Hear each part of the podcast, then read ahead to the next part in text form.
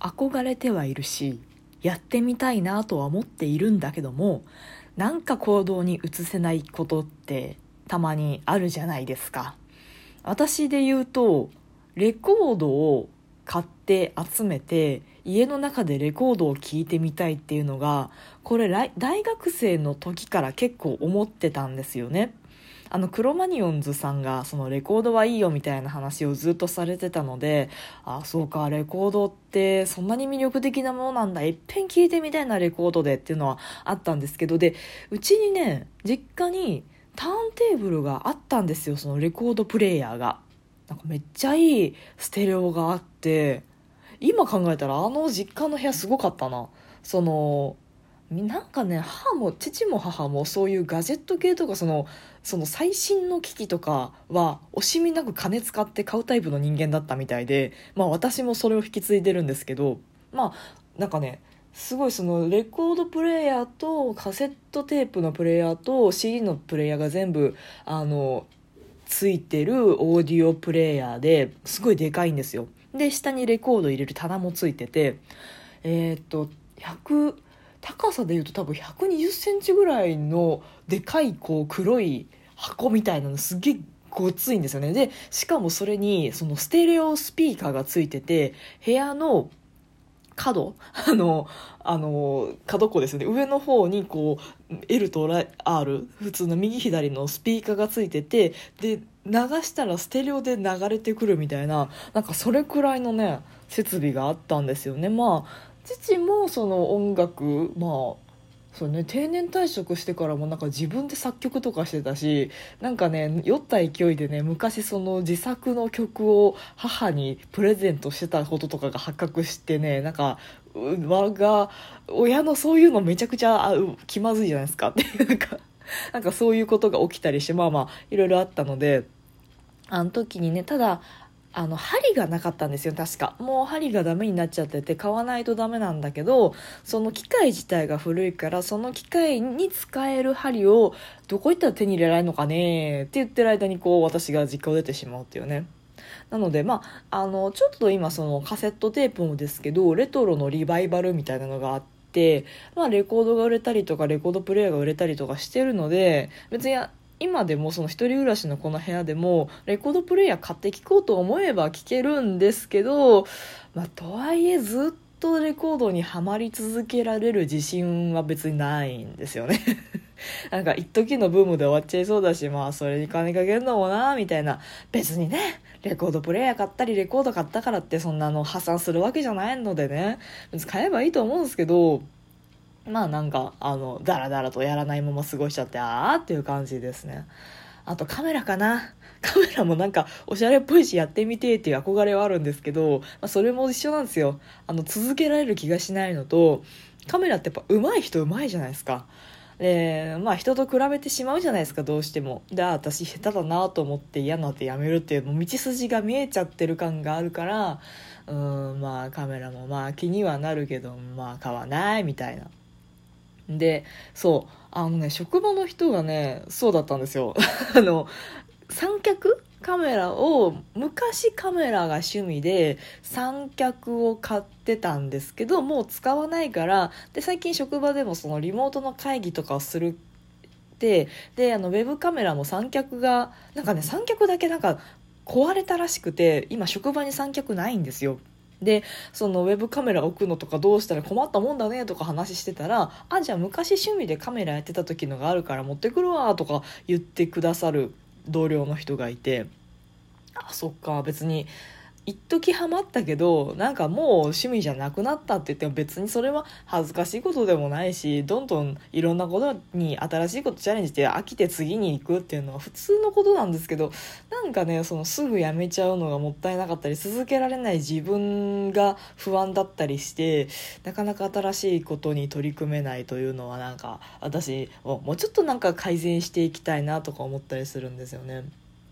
であとねあのやりたいなとか憧れてるなみたいな。いつかやりたいなって全然できてないことが旅行っすかね。いや別に旅行はあのしたことはあるんですけども当たり前ですけどね。まあまあコロナで行けなかったとかはさておいてさておいてああこのお宿いいなとかそういえばあのお伊勢さんとか行ったことないからいっぺん死ぬまでに行っときたいなとかなんかそういうのも思ってはいるんですけどなんか全然実行に移せないんですよね、まあ、結局のところそのじゃあじゃらんとかさ楽天トラベルとかでさあのお宿を調べるわけですよ。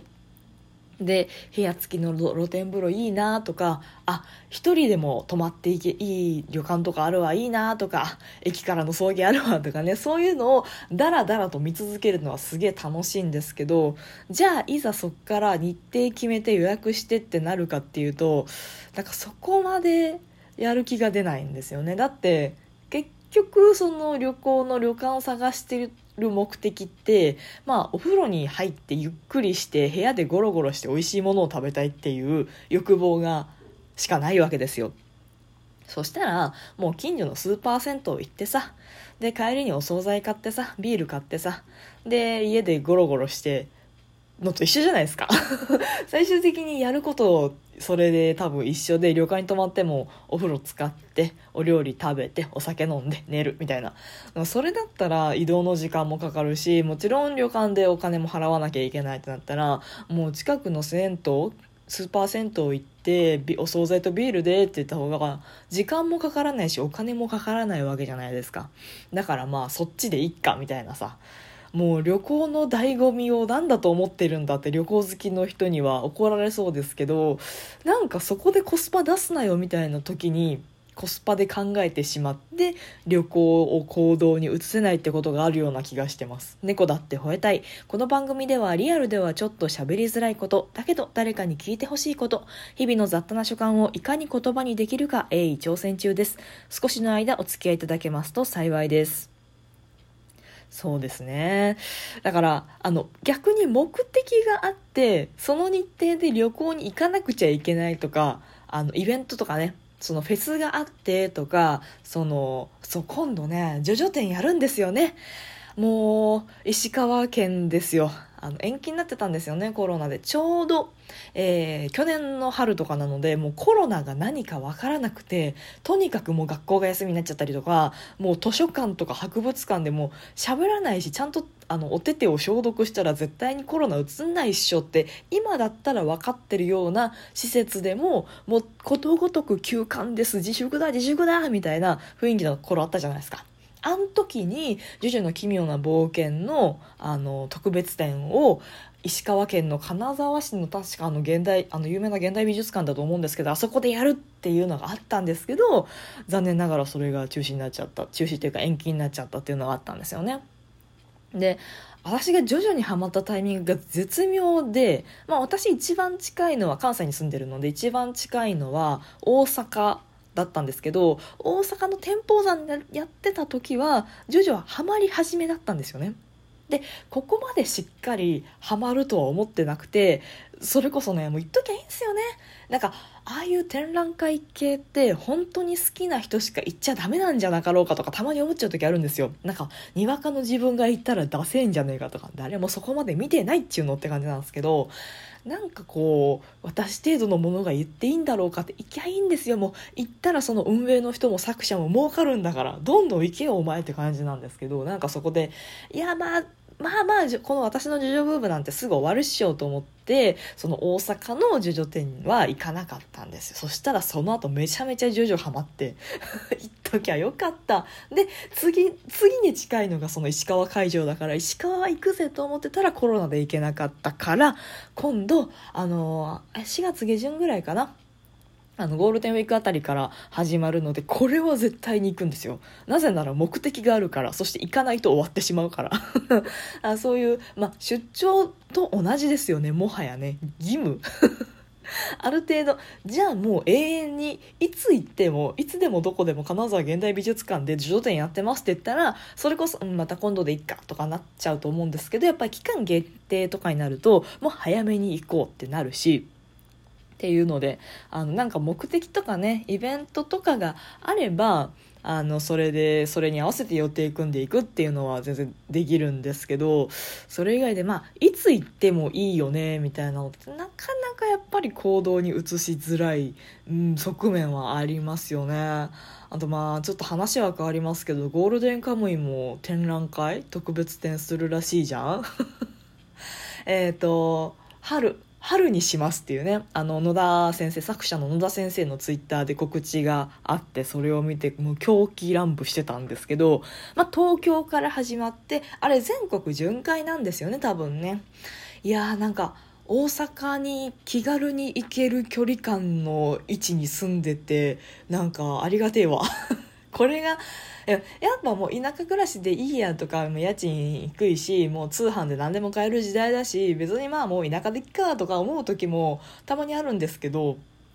でもねやっぱりああいうそのイベント系とかまあいつまた私もお笑いの劇場通いたいわっていう熱が再燃するかわからないし、まあ、それこそ音楽のライブ行きたいなって思った時にやっぱ田舎だと1日がかりで行かないまあ1日がかりで行ってまあ近場でも1日がかりで行って周辺を散策してあの帰るみたいなのはありますけどでもそれでも交通費だったりもう場合によっては夜のイベントだったらもう泊まらなくちゃいけないとかなんか そういうのがやっぱり田舎だとどうしてもそういうのがあるのでまあそれを考えるとちょうどいい距離感の中堅都市あたりに住まいを構えるのがいっちゃいいんだろうなと思って。だってもうそれこそ老後とか考えたら田舎はやばいですよあのバリアフリーとかの次元じゃないですからね。病院すらないですからね。だからまあまああのあれ？田舎か都会かでやったらやっぱり都会の方がいいんじゃねっていう話でしたっけ？まあいいや。てなところで今日もお付き合いいただいてありがとうございました。トークが面白いなと思った方はリアクションボタンを番組フォローがまだの方は番組フォローもぜひお願いします。ということでまたお会いしましょう。バイバイまたね